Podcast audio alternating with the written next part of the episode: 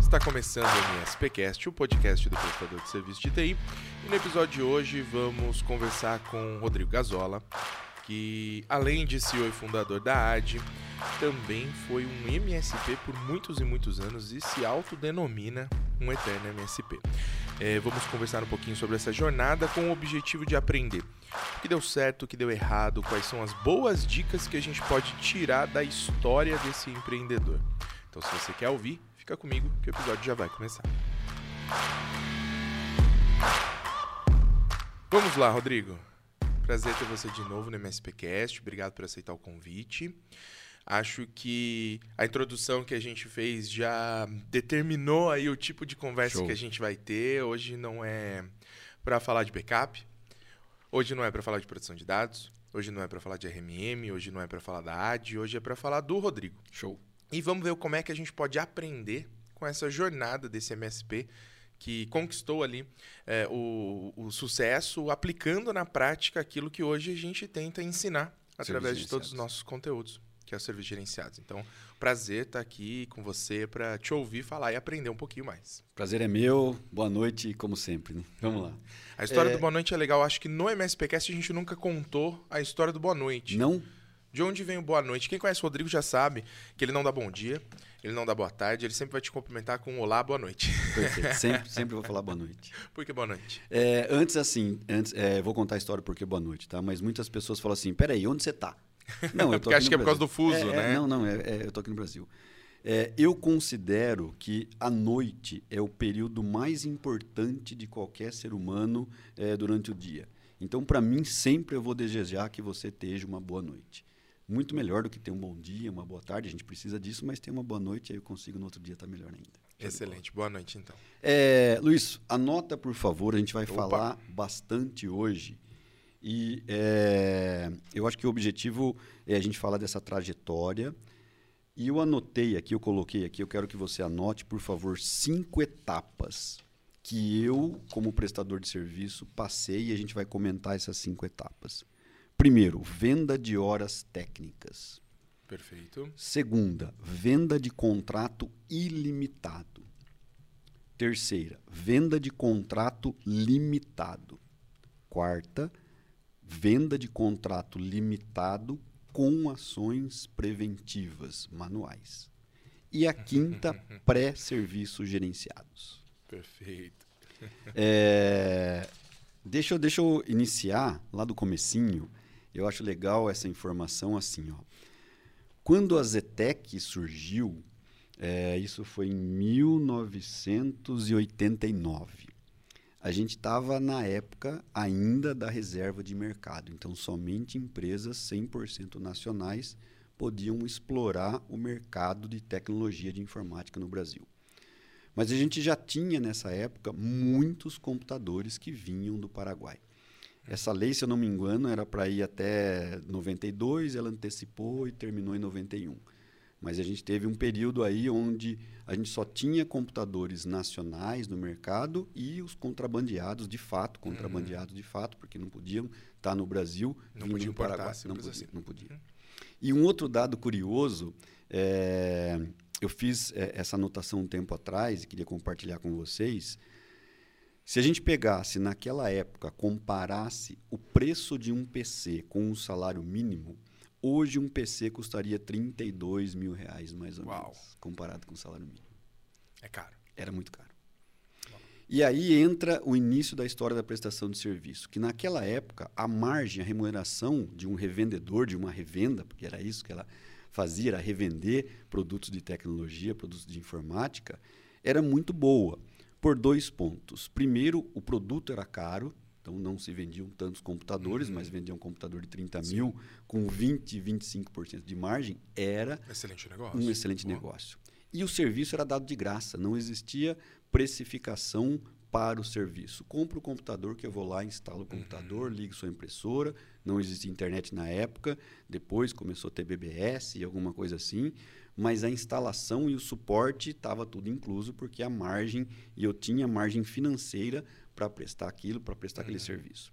Depois que começou os serviços e aí a gente começa a historinha de o primeiro modelo de venda de serviço é vender horas. É isso aí. O que hoje, para mim, é muito curioso é, e até um pouco absurdo. Porque eu era contratado, eu era solicitado para ver um problema é, e eu cobrava por hora, e todos os outros cobravam por hora, e ainda hoje a gente vê empresas cobrando por hora, a gente vai falar um pouquinho disso. E o cara que estava me contratando, a empresa estava me contratando, não sabia quanto tempo eu ia resolver aquele problema, não sabia quanto ia custar aquilo. É, em alguns casos, assim, é, mínimo de uma hora, mínimo de uma hora e meia. Uhum. Então é curioso você contratar alguém sabendo que você vai pagar por hora, mas não sabe quanto vai custar aquele serviço. Porque não tinha parâmetro, né? Nada, nenhum parâmetro, nenhum parâmetro. Porém, é, o prestador de serviço, na época que os computadores começaram a cair, cair, cair de preço e as margens diminuindo cada vez mais, começou a vender serviço. E via que se ele vendesse serviço por hora, ele tinha é, a primeira característica da prestação de serviço, uma variação de receita muito grande. Eu tinha meses, já comentei isso, que eu torci, ficava muito feliz uhum. quando chovia muito e queimava modem muito. e a gente ia ter muito serviço. Trabalho garantido. Então aquele mês ia ser muito bom. Mas eu tinha meses que eu não tinha receita. Uhum. E eu tinha que ter uma infraestrutura. Isso não era saudável, não era bom para a operação. Então, vamos começar a tentar vender contratos de manutenção, uhum. para que eu tenha uma receita garantida é, ao longo do mês. Eu comece o mês sabendo que eu vou ter aquela receita ao longo do mês para pagar as minhas contas. Perfeito. E começaram os contratos ilimitados. Só que no início é, eram muitos problemas. Eu lembro de uma empresa que a gente atendia em Indaiatuba, eu sou de Indaiatuba, mas é, a empresa passou grande parte da sua vida e ainda existe hoje em Itu, e a gente atendia um cliente de Indaiatuba, que ele tinha uma rede que usava cabo coaxial, na época era só cabo uhum. coaxial. E aquilo dava muito problema. E eu ia, vamos dizer assim, acho que dia sim, dia não, eu ia lá para resolver os problemas. Aquele contrato era prejuízo de tantas vezes que eu uhum. ia lá. E a gente uhum. não tinha tecnologia, não tinha expertise, não tinha ferramenta é, para resolver Nem que você quisesse aquilo. ser preventivo, não tinha o que não fazer. Tinha, não tinha como. Tá? Então, aí, os contratos ilimitados, alguns contratos limitados, começaram a dar prejuízo financeiro. Opa, a gente tem que mudar, então, a nossa oferta, a nossa é, forma de vender serviço. Hum. Eu não posso vender serviço de forma ilimitada. E a gente quase acertou, né? Na segunda tentativa a gente quase acertou, mas a gente não tinha conhecimento e não tinha é, estrutura de soluções na época para tentar resolver e minimizar os problemas. Deixa eu ver se eu tenho alguma anotação aqui, mas fique à vontade para mim. Eu queria voltar um pouquinho no tempo. Mas então volta. quero voltar um pouquinho no tempo, porque eu quero entender. Você falou que é de Indaiatuba. Ok. Ok, Indaiatuba, cidade interior de São Paulo, região metropolitana de Campinas. Isso aí. É, filho de família extremamente rica, dona de empresas de tecnologia? Não. De onde veio, então, esse negócio de querer empreender com TI? É, eu contei outro dia o seguinte. Eu comecei a trabalhar numa revenda da Prológica na época. Tá? E o que me levou é, a ter essa, esse, esse, esse emprego, é, na minha época de colégio técnico, eu fiz colégio técnico de eletrônica, nas férias eu trabalhava na, na escola dando manutenção nos laboratórios de eletrônica para ganhar um dinheirinho. Legal. Porque não tinha realmente receita, não tinha muito. É, eu tinha uma bolsa de estudo, eu só consegui estudar eletrônica porque eu tive uma bolsa de estudo da prefeitura. Uhum. E o professor é, de TV, de eletrônica básica, foi trabalhar nessa revenda e levou eu e um outro também aluno que durante todos os três anos de colégio técnico a gente trabalhava nos laboratórios para ganhar um dinheirinho e falava, opa, esses dois molequinhos Barriga na aí, bancada. Eu acho que tem é, força de vontade, tem empenho, mais do que a capacidade técnica. Legal. Tem aí, eu acho que, vamos assim, um pouquinho de é, perfil uhum. é, para que eu possa convidá-los a trabalhar nessa empresa, tá? Mas eu sempre trabalhei muito, muito, muito, muito. Eu lembro que quando eu comecei na ETEC, que, de novo, não tinha condição financeira, eu uhum. vendia camiseta, vendia tênis para ajudar no custo operacional que tinha que se locomover todo dia de Indaiatuba até Campinas. Então eu vendia tênis, vendia camiseta para ter um dinheirinho. Genial, genial, já estava empreendendo. É isso aí, é isso aí. Só não tinha nome ainda. Não tinha esse nome, é, né? É, é esse é um termo muito novo. É isso aí. E quando você então estava trabalhando na Prologic, você entendeu que você podia dar um passo um pouquinho diferente, é, isso veio de que forma? Você primeiro viu que dava para ganhar dinheiro vendendo esses computadores na época da reserva de mercado Perfeito. ou porque você viu o serviço? O que, que veio primeiro? Computadores, vender computadores. Ok. É, eu também comentei outro ideia era dia, ter uma loja de computadores. Na época era isso que fazia. Ok, esse era o sonho, era ter a loja é. de computadores. Porém, a gente sempre teve, desde o início é, da fundação da empresa, uma vocação técnica muito grande. Uhum. É, e eu comentei isso outro dia. A gente foi revenda autorizada Novel e aquilo ajudou muito porque a gente teve contato com um grande fabricante que nos apresentou maneiras de trabalhar diferente no sentido de profissional. Então a gente aprendeu muito com eles. A gente sempre teve é, uma tendência de serviço muito forte. Então, okay, que já tinha boas práticas que eles ensinavam. É, tinha algum tipo de certificação, alguma coisa nesse sentido? Tinha certificação, prova, Legal. com investimento muito grande em estudo, em dedicação, para que a gente tivesse essas certificações. É legal essa proximidade com o fabricante Isso é que é tenta quase ser um mentor do teu negócio. Perfeito, perfeito. Né? Isso foi é importante. Muito parecido com o que a AD faz hoje com, com os MSPs, né? Legal. Você colocou, Luiz, um ponto assim, ó, é, e desde o início da AD, todas as dores tá, que eu, como negócio de tecnologia, tive e passei, o que a gente pode fazer na AD pelo prestador, a gente faz. Uhum. Porque a gente sabe que no outro lado é muito difícil. Faz diferença, a né? gente sabe que ter alguém do seu lado para apoiar e muitas vezes puxar você para uhum. cima faz a diferença. Tá? A Novel fez exatamente isso com a gente. Ela puxou a gente para um outro nível. Sozinha a gente não ia conseguir chegar uhum. é, em apresentar, por exemplo, um orçamento de rede para uma empresa de São Paulo que a gente chegou a atender. A gente estava aqui no interior. A gente não ia conseguir apresentar uma solução, implementar uma uhum. rede para uma empresa média em termos de maturidade grande comparada com o interior. Excelente, excelente. Mas aí então, voltando à questão do, do serviço, vocês começaram com a revenda dos dispositivos, identificaram que tinha o um serviço, esse serviço começou a se transformar em algo que dava para ser cobrado por hora. Perfeito. Que era literalmente hora homem ali. Isso passou para a possibilidade de ter um contrato, porque você enxergou uma necessidade de receita recorrente, mas percebeu que estava gastando mais do que ganhando porque cada vez que você precisava fazer um atendimento ali, já que era ilimitado, sem nenhum tipo de controle e prevenção, você podia ter um custo muito alto, tanto de deslocamento quanto de horas, e, consequentemente, o contrato não valia e, a pena. E não tinha, é, o, o, na época, e hoje é assim, o modelo de serviços gerenciados recomenda e praticamente exige isso, que você realmente assuma a tecnologia. Uhum. E a gente tinha muitos problemas, muitos problemas. O hardware não era bom, é, o software, a gente não tinha soluções de softwares, uhum. é, tinha os ERPs... A tecnologia é, atrapalhava mais do atrapalhava, que ajudava. Atrapalhava. É. Os ERPs eram desenvolvidos não por grandes empresas, mas por pequenos programadores, uhum. que muitas vezes falavam o problema está no computador e o problema estava no, no, software. software. Então, é, isso começou, depois que a gente conseguiu vender alguns contratos, isso começou a ser um problema, porque a gente tinha muita despesa em atender esses clientes. Uhum. O legal é assim, a gente está só no comecinho dessa jornada como MSP. Perfeito. Só que se a gente fizer um paralelo, claro, hoje outra tecnologia, hoje outro hardware e software que evoluiu muito ao longo dos anos, mas eu vejo que ainda existe muito prestador de serviço que está exatamente nesse ponto, Perfeito. discutindo ainda se o contrato ele é ilimitado ou não, porque se for ilimitado vai ter que trabalhar tanto que não vai conseguir Perfeito. ter lucro ali. É isso aí. Só que hoje a gente tem uma vantagem que é a questão de poder ser preventivo, mas depois a gente entra nesse ponto. Né? Eu, é, isso prova, quis fazer esse parênteses, porque eu acho que isso prova o quanto ainda tem empresa, o quanto ainda tem prestador de serviço que está muito atrasado. Muito. A gente está falando o quê? De 10, 15 anos atrás desse tipo de discussão? 15 anos atrás. Né? E a gente ainda está vendo a empresa patinando. Poxa, mas se eu cobrar, se for ilimitado, eu não vou ganhar dinheiro porque eu não consigo. Existe um detalhe, Luiz, que é assim, ó, é, e isso atrapalhou é, todas essas mudanças na oferta de serviço.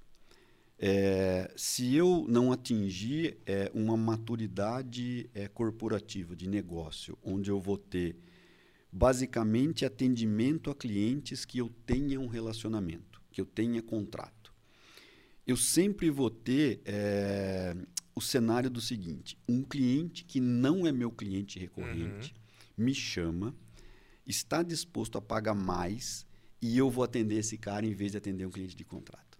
Então, todas as fases que eu passei, eu lembro muito bem de casos que aconteceram isso. E isso é extremamente prejudicial para o negócio. Uhum. Mas eu entendo que é uma necessidade. Sim. Porque, assim, eu não tenho receita, não tenho dinheiro, meu negócio já está é, no prejuízo. E aí aparece uma oportunidade de eu ganhar duas vezes mais do que eu ganho em minha hora normal. Aquele cliente está disposto, eu tenho expertise, eu tenho conhecimento uhum. naquilo. E aí eu vou atender aquele cara. Mas se um cliente meu tiver de contrato, me chamar, eu não vou conseguir Dançou. atender ele. Uhum. Então, ao mesmo tempo que a gente tentava mostrar para os clientes a vantagem de contrato, de ter contrato, muitas vezes o cara falava assim: não, eu não vou ter contrato, Rodrigo, porque se eu precisar, eu vou ligar e você vai me atender. E eu estou disposto a pagar um pouquinho mais. Eu não tinha argumento para isso. Não, claro, porque ele sabe que ele vai pagar um pouquinho mais, mas você vai na hora. Exatamente. Você vai querer essa grana extra. Exatamente. Porque faz a gente precisa daquilo. Sim, faz muito sentido.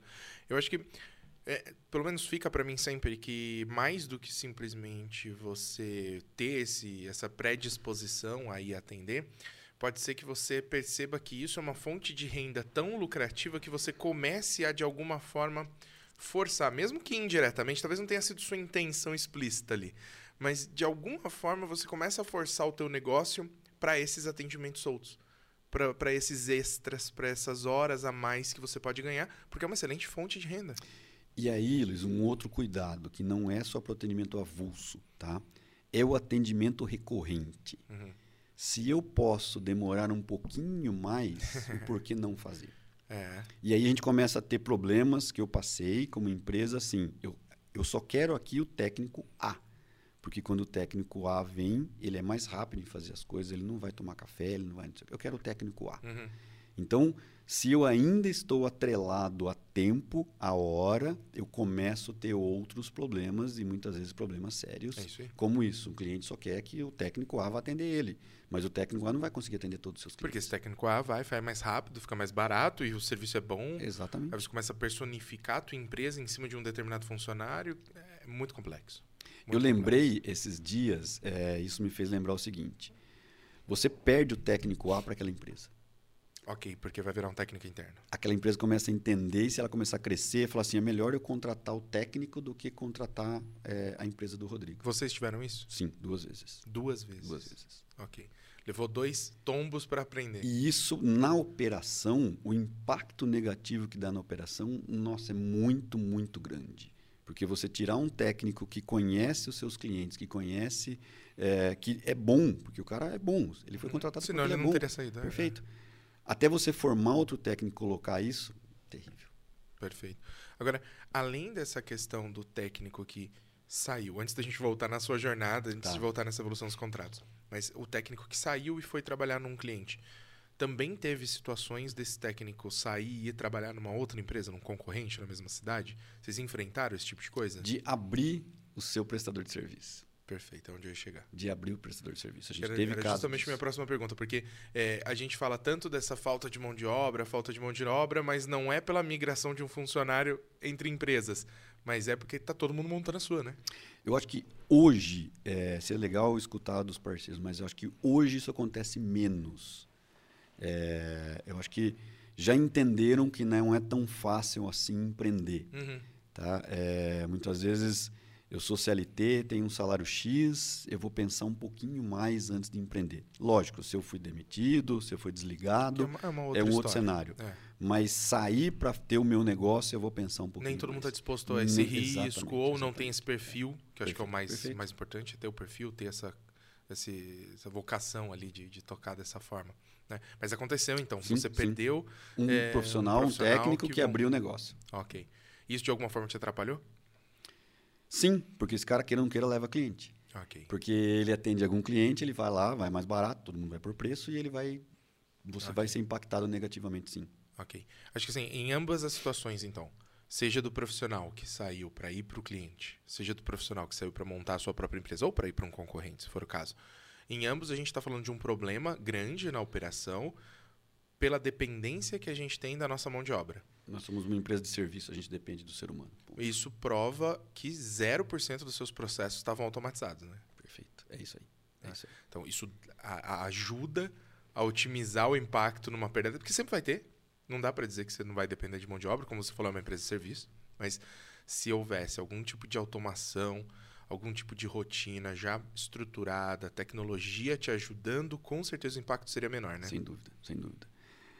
A gente demorou muito tempo para entender isso. E aqui a gente está colocando uma informação importantíssima para qualquer prestador de serviço. O quanto eu puder investir em tecnologia para minimizar a dependência de mão de obra, faça.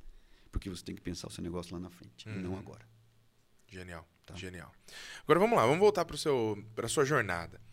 A gente estava falando dessa venda de contrato ilimitado versus depois uma, uma venda limitada, algumas horas avulsas que entraram no meio do jogo.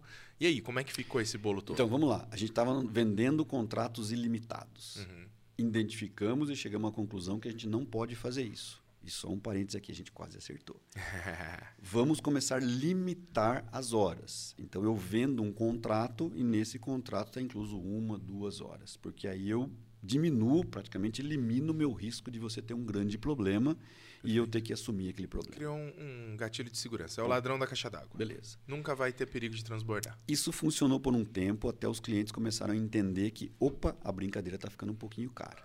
Uhum. Então, o que, que a gente vai fazer? A gente vai continuar limitando as horas, mas eu vou incluir preventivas manuais. Então, eu vou, na minha oferta, falar, Luiz, eu vou vir uma vez por mês, uma vez por quinzena, dar uma geral nos seus computadores. E até hoje o termo é esse, vou dar uma geral nos seus computadores. Só que esse processo é curioso pelo seguinte, é, como negócio você começa a entender assim, cada vez que eu vou lá fazer qualquer coisa, isso me custa dinheiro. Então, eu vou ou não vou? Se eu não for, eu ganho mais. Se eu vou, eu ganho menos. Isso não é saudável para a operação, isso não é saudável para o negócio. Então, é, começo a mandar um estagiário, alguém que não tenha tanta capacidade, começo a fazer, não fazer o que eu deveria fazer. Então, aí, esse modelo também não vai dar certo por muito tempo. Eu vou ter problemas. Perfeito. É, eu gosto de, de comentar que nessa fase do negócio, da empresa, tá, como negócio, eu estava extre extremamente desmotivado com o negócio, se for pensar assim, é, financeiro. Ok, não estava dando lucro. A gente passava por grandes dificuldades. Tá, não estava ganhando dinheiro. Vamos falar- colocar de forma simples. A gente estava né? dando prejuízo. E eu é, pensei muitas vezes em abrir um outro negócio. E até é, estudei muito e pesquisei muito uma outra operação também na área de serviço, mas que tinha uma oferta que era baseada 100% em contratos recorrentes. Uhum. Porque eu falava, é isso que a minha operação precisa. Ok, Eu MRR. preciso ter uma receita recorrente que eu trabalhe para que essa receita aumente e vou trabalhar também para que os meus custos operacionais Isso diminuam. há quanto tempo atrás? Consegue chutar aí? A gente está falando o quê? Uns 10 anos atrás? 2000, não mais. Mais. 2009, 2009, 2008. Ok, ok. Entre 10 e 15 anos atrás. Isso aí. Ok. E tô questionando isso porque falar de receita recorrente não era uma prática nessa Não, época. Não, não, não. É, é muito mais recente essa, é, essa disseminação Perfeito, desse conhecimento, dessa visão de o que é MRR, a métrica, crescimento Então, é, é- exponencial. é o, é o que a gente etc. começou lá. É o nome não É. existia ainda, mas é, a necessidade para a operação existia, de Ok. eu ter uma receita recorrente. Mas ninguém falava, opa, receita recorrente. Você já identificou que precisava Pronto, daquilo. é isso aí, né? é isso aí. Perfeito. Tá. Foi nesse momento, Luiz, que a gente começou a estudar o mercado de prestação de serviço nos Estados Unidos e na Europa. Eu comecei a estudar. Deixa eu ver o que esses caras estão fazendo. Tem que ter uma alternativa. Tecnologia está evoluindo muito e a gente gosta de falar que o hardware e o software, naquela época, já tinha evoluído muito Uhum. e a gente prestava serviço como a gente começou lá em 90. Então a gente estava Estagnado. de- 11, 12 anos depois fazendo a mesma coisa que a gente fazia há 11 anos atrás. Não, alguém tem que ter feito alguma coisa diferente. Uhum. Alguém tem que ter utilizado metodologias e ofertas de prestação de serviço. E aí a gente começou a estudar um pouquinho e aí que a gente começou a ter contato com o modelo de serviços gerenciados. opa, Perfeito. tem alguma coisa diferente. Só que isso, é, essa oferta, ela Legal. está baseada numa tecnologia. Ela depende de uma tecnologia. Eu gosto de falar assim, ó, eu posso ser um MSP, adotar todas as premissas, ter todos os fundamentos do modelo de serviços gerenciados, sem ter uma solução de RMM, sem ter uma solução de Service Desk. Porém, eu não vou ter escala. Eu estou limitado a um número muito pequeno de clientes. Quando eu coloco tecnologia, tudo se transforma. Uhum. E aí eu consigo ter escala. Tá? Eu anotei aqui, Perfeito. é, em 2013, a gente chegou a ter 1.100 computadores monitorados e gerenciados com sete técnicos em 2013. 158 técnicos por dispositivo. Eu acho que até hoje Eu ia fazer essa conta agora. é um número muito bom. É, muito bom. Eu acho que a gente tem hoje aqui no Brasil, se a gente pensar, misturando tudo, empresas grandes, pequenas, boas e não tão boas assim, a gente consegue chegar numa média aí de umas 100 máquinas por técnico, dá pra gente dizer de 100, 100 e pouquinho por Perfeito, técnico. perfeito. É, quando a gente faz daí a separação das melhores empresas, as que têm uma produtividade mais legal, a gente consegue identificar 150, 200, às vezes 250, Isso aí, e já temos casos reais de 300 para cima perfeito. né, é, máquinas por técnico. Claro que só o número de máquina por técnico não é o que define se a sua empresa é boa, ruim, lucrativa ou não. Né? Mas, é um parâmetro excelente importante. parâmetro. Perfeito, é isso aí. Né? Dá para ter uma bela noção de o quanto a tua empresa é capaz de atender ou não. Né? Se eu estou próximo de 100, ok, eu acho que eu estou no caminho. Aham. Qualquer empresa que esteja abaixo de 80, luz vermelha. Você tem realmente um problema, problema de produtividade. Sim, Consequentemente, lucratividade. Porque você está colocando 5, 6 mil na mesa a cada profissional, Perfeito. entre todos os É custos envolvidos. Só que com esse único profissional. E às vezes a culpa não é dele, não. Não é porque o profissional é preguiçoso ou qualquer coisa assim. Mas a forma como você montou a sua operação, aquele profissional ele só consegue atender 40, 50 máquinas. Você tem de receita disso menos Não do que custa o salário daquele profissional. É uma lógica muito simples, né? Uma continha demais aí. Te- Teve uma anotação que eu fiz, Luiz, que é, hoje a gente tem, eu tenho é, conceitos e conhecimento para afirmar isso, mas na época é, eu não tinha. Que é assim, ó, pré-serviços gerenciados. Então, assim, ó, eu preciso ter padronização do cliente e dos clientes. Eu preciso ter documentação. Eu preciso fazer gestão de PET e eu preciso ter um processo de onboard de clientes. Não importa se são novos ou clientes que eu atendia de um modelo e agora eu vou começar a atender no modelo de serviços gerenciados. Essa fase de pré-serviços gerenciados é muito importante. Aprenda a fazer isso corretamente. Uhum.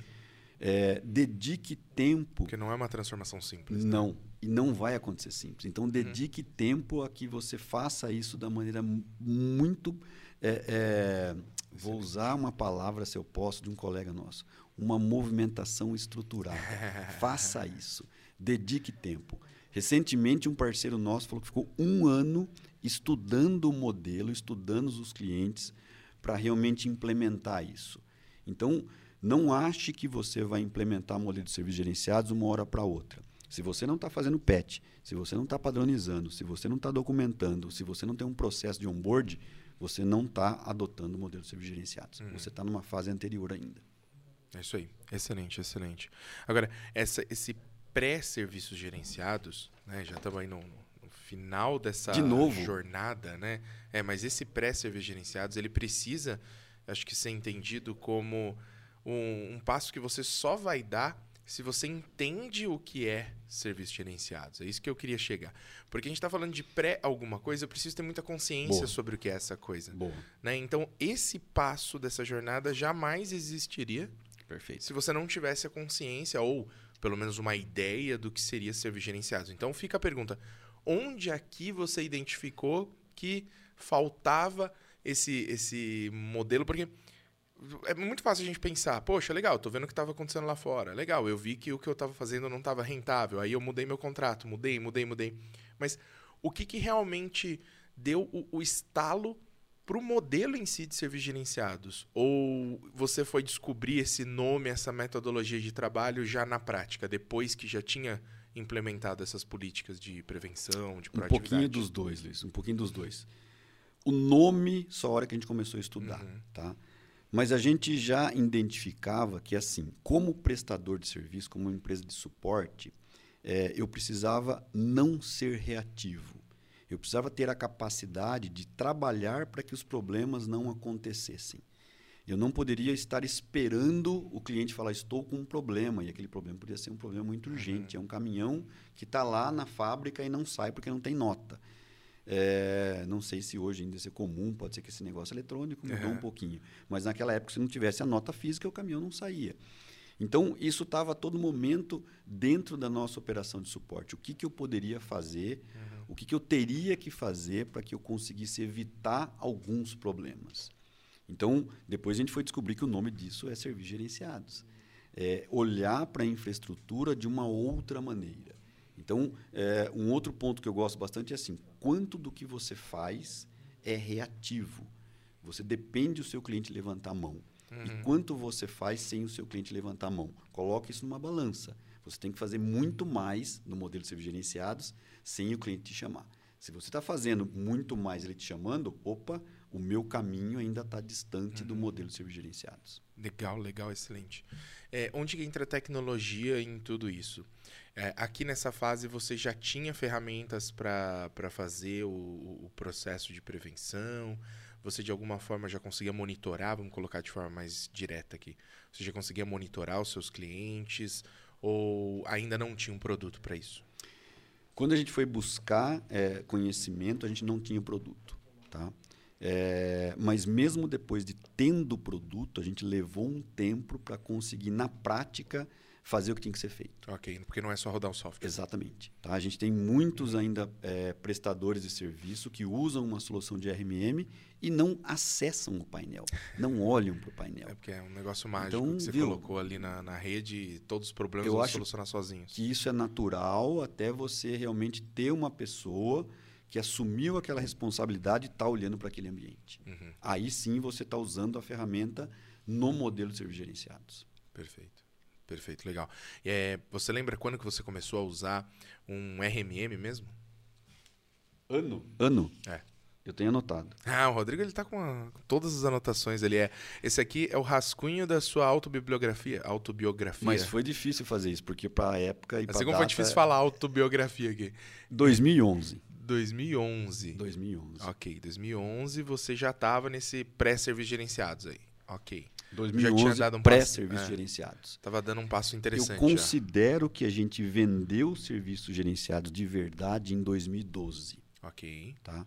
2011 a gente tinha já uma solução de RMM, Uhum. mas é, a maioria das vezes usava para acesso remoto. Fez diferença? Muita diferença, muita diferença, muita diferença, sem dúvida. Uhum. Legal, legal. É, ok, então vamos continuar aqui. Porque agora a gente vai falar com aqueles que já estão nesse momento. Já atingi essa maturidade. Talvez eu ainda não saiba como resolver tudo, mas eu já atingi a maturidade de identificar que eu preciso resolver. Perfeito. Eu preciso ser proativo, eu preciso ser preventivo, eu preciso de alguma forma de ter a visibilidade, de monitorar o meu cliente. Mas e aí? Como é que foi a hora que vocês realmente é, caminharam para os serviços gerenciados e puderam colocar ali né, o, o, o, o selinho, né? Eu sou um MSP. E aí, como é que foi esse passo? Com- O que, que aconteceu de diferente? É, não é um passo só, Luiz, mas assim, uma série de coisas. E para mim, os quatro principais, e hoje muito mais do que naquela época, é PET. Eu tenho que aplicar PET, não tem como fugir disso. Tá?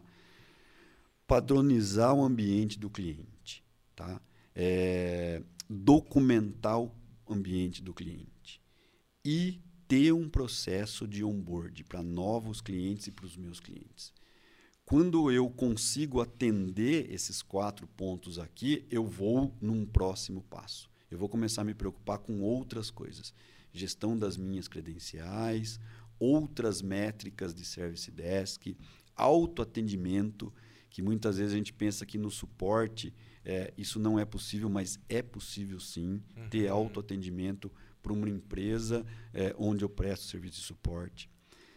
Só que é, tem alguns detalhes trazendo para os dias de hoje, Luiz, que a gente tem que é, evoluir nesse modelo. Tudo como serviço. Uhum. Quando a gente está falando de padronização, padronize o seu negócio para tudo como serviço. É isso. Só que um detalhe importante também é não abra um leque muito grande. Seja especialista em algumas áreas, mas seja um excelente especialista em algumas áreas. Eu sempre gosto de falar isso porque eu escutei uma vez, para mim faz todo sentido. Eu não ganho dinheiro nenhum com a fabricante do 365, que é a Microsoft. Uhum, se, quiser... se quiser patrocinar, estamos aí, nosso telefone vai aparecer aqui embaixo. Mas assim, ó, eu vendo 365, eu sou um especialista em 365. Existe uma diferença muito grande, tá? Não, eu vendo 365, vendo X meio, vendo não sei o que meio. Não, se especialize. Isso vai trazer outras oportunidades. Seja foda naquilo. Né? Exatamente, né? isso, a palavra é essa. A palavra é essa, uhum. tá? Tem tanto para explorar nisso, você não precisa ter outros fornecedores, tá? Não precisa ter outras vertentes, não precisa ter o preço sabor A, sabor B, sabor C. Não, eu tenho sabor A uhum. e eu sei muito sobre o sabor A. E eu sei mostrar para o cliente o porquê que aquele sabor A custa mais caro. Fantástico, fantástico isso que você falou. Tudo como serviço. Maravilhoso. Tudo como serviço. É, Acho que você tem ainda algum, algum recadinho que você quer dar antes de eu chegar nas minhas perguntas aqui. Tem. Porque eu tenho duas perguntas que eu tenho certeza que você vai dar uma, Legal. uma estremecida aí para me responder, mas que eu acho que vai fazer toda a diferença para quem está ouvindo a gente. Mas outra dica é assim, ó, é, se concentre e crie é, uma estratégia que tenha uma lógica de implementação, tá? É, existe uma tentação muito grande quando você instala uma ferramenta de RMM de você sair monitorando tudo e sair pensando em muitas coisas. Então, assim, ó, foque em monitoramento que deem informações, que tragam um resultado que você consegue identificar a causa. Senão, você não vai conseguir transformar isso em prevenção. Não saia monitorando tudo, não pense em tudo Faça o básico muito bem feito. Tenha certeza que o backup está sendo executado, que o antivírus está sendo executado, que o PET está executado, para você ir para outros cenários um pouco mais avançados. E aí você ter documentação, estrutura, padronização para entrar na automação, que isso vai fazer toda a diferença. Se você tentar ir direto para outros cenários sem padronizar, sem ter documentação, não vai dar certo você também vai se autodesmotivar. Você vai tentar um negócio, não vai dar certo, uhum. vai falar esse negócio não funciona. Ah, não. Então, pense numa lógica. É, dê tempo para isso. Aprenda sobre o modelo. No meu caso, 10 anos fazendo de uma forma tentando. Não é em dois ou três meses que eu vou mudar 100% o meu modelo. Estude um pouquinho, entenda esse modelo. Tá? Perfeito. Foram muitos anos, muitos modelos de negócio diferentes dentro de uma mesma empresa. Perfeito. Não é dois meses que eu vou mudar 100% para um novo modelo. Estude um pouquinho. É isso aí. Isso eu acho que esse é um excelente recado. Pode é... fazer pergunta. Pode fazer pergunta. A primeira pergunta que eu tenho para você é o seguinte: eu sei que você já de alguma forma falou isso, né? É, mas seria interessante deixar de forma organizada. O que, que você acha que foi o principal erro e o principal acerto ao longo de toda essa jornada, ao longo de mais de 20 anos, quase 30 anos como um prestador de serviço de TI? O que, que você acertou e o que você errou. O principal. Falei que era difícil. É difícil. É, é difícil. É mais fácil contar a história toda do que apontar um único ponto. Eu acho que erro é assim, ó. É, eu vou, vou afirmar isso porque teve um outro prestador de serviço é, dos Estados Unidos que ano passado, no nosso summit, comentou exatamente isso. E esse é o motivo de tudo como um serviço. Para mim, o principal erro é você tentar atender todas as necessidades dos clientes. Olhe para aquilo e veja se você vai conseguir transformar aquilo em serviço ou atender outras necessidades. Se é uma necessidade muito específica, única daquele cliente, não vá atrás. E eu fiz isso muitas vezes. Eu atendi necessidades para clientes que eu não conseguia replicar, é, fiz aquilo com extrema dedicação, profissionalismo, não tive receita financeira pelo tempo que eu dediquei aquilo. Então, se dedicar a uma única necessidade de um cliente que você não vai conseguir replicar, isso é um para mim foi o maior erro nessa minha jornada. Uhum. Por muitas vezes eu fiz isso. Não faça isso, tá? E o acerto? Paixão por serviço. sem, sem ter essa paixão. Tá saindo, você está é, saindo pela tangente. Por serviço, não vai dar certo, você não vai ter acerto. Então, os acertos são vários, mas eu acho que essa paixão por prestar serviço, por isso que eterno MSP, eu vou pensar sempre em MSP, eu acho que é, é a base para dar certo. Muitas coisas deram certo. Mas se a gente vai nomear, ok, você pressionou, nomear é adotar o modelo de serviço gerenciado. eu fantástico. acho que é o maior acerto. Tá? Adotar e acreditar nesse serviço que eu não consigo hoje olhar uma operação de suporte de tecnologia, de TI, que não esteja alinhada com o modelo de serviços gerenciados. Uhum. Qualquer outro modelo de oferta de serviço, para mim, não faz sentido, não vai dar certo. Eu posso até dar certo em alguns cenários, mas eu não vou conseguir crescer a minha empresa de forma orgânica. Uhum. Eu não vou poder vender minha empresa um dia. Porque aquele meu serviço depende de um técnico que a gente falou lá atrás. Perfeito. E eu perdi esse técnico, e aí o meu negócio vai ficar balançado. Eu vou ter que correr atrás de uma série de coisas. Então, adotar um modelo de serviços gerenciados, eu acho que é o melhor acerto para qualquer prestador de serviço. Fantástico, fantástico.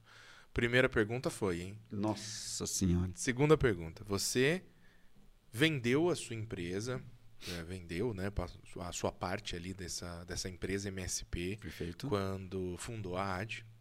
E desde então vem trabalhando, ajudando MSPs e aspirantes a MSPs a encontrarem a melhor forma de fazer seus negócios prosperarem e todo mundo ficar feliz e financeiramente alegre. Mas você acha viável o mercado MSP? Você abriria uma empresa, trabalharia como um MSP hoje de novo?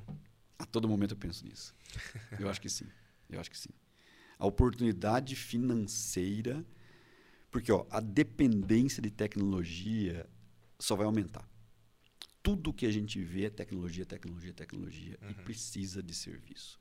Então, é um excelente negócio hoje. Não tem como falar que não é um bom negócio hoje, desde que eu adote o modelo correto. Aí sim.